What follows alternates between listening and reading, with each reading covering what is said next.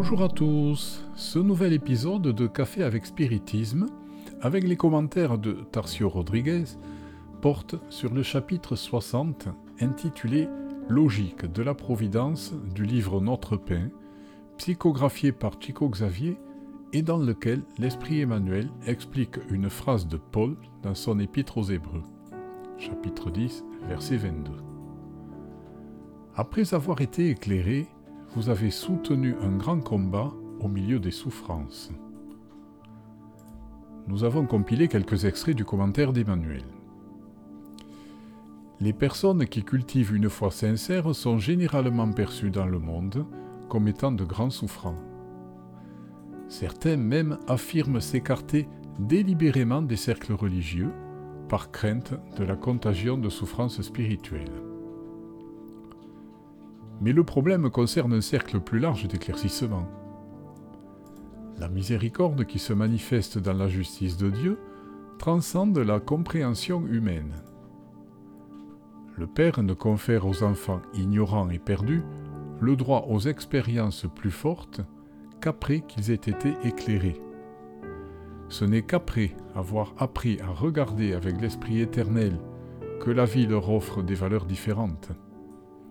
Dès lors, la force indispensable pour triompher dans le grand combat des afflictions naît dans leur cœur.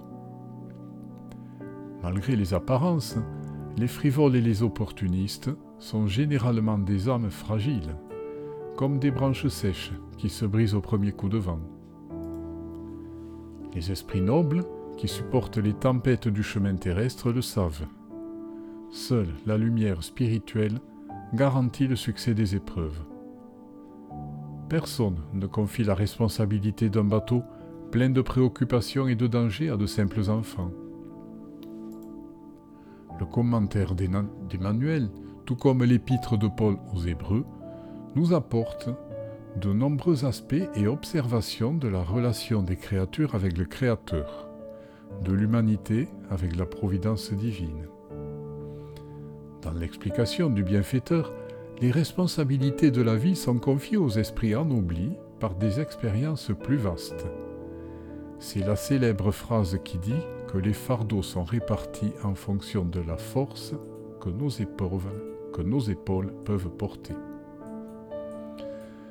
Cette foi, comme conquête des plus avancés, ainsi que la confiance de ceux qui sont en arrière, est le fondement des grandes réalisations humaines.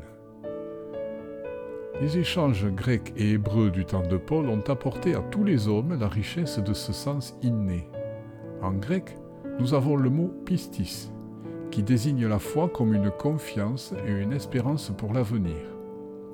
En hébreu, nous avons le mot emuna, qui conjugue foi et fidélité comme mêmes attitudes qui se manifestent devant Dieu et devant la vie. La rencontre des deux cultures de notre passé aboutit à une union de la confiance et de la fidélité. La confiance pour faire face à ce que nous ne comprenons pas avec l'espoir que Dieu guide nos pas, et la fidélité dans la manifestation du bien et la compréhension que nous avons déjà accompli par notre cheminement. Nous concluons donc avec le premier verset du chapitre 11, verset 1 de l'Épître aux Hébreux, où l'apôtre de la bonté explique que la foi est la garantie des biens que l'on espère et la preuve des réalités qu'on ne voit pas encore.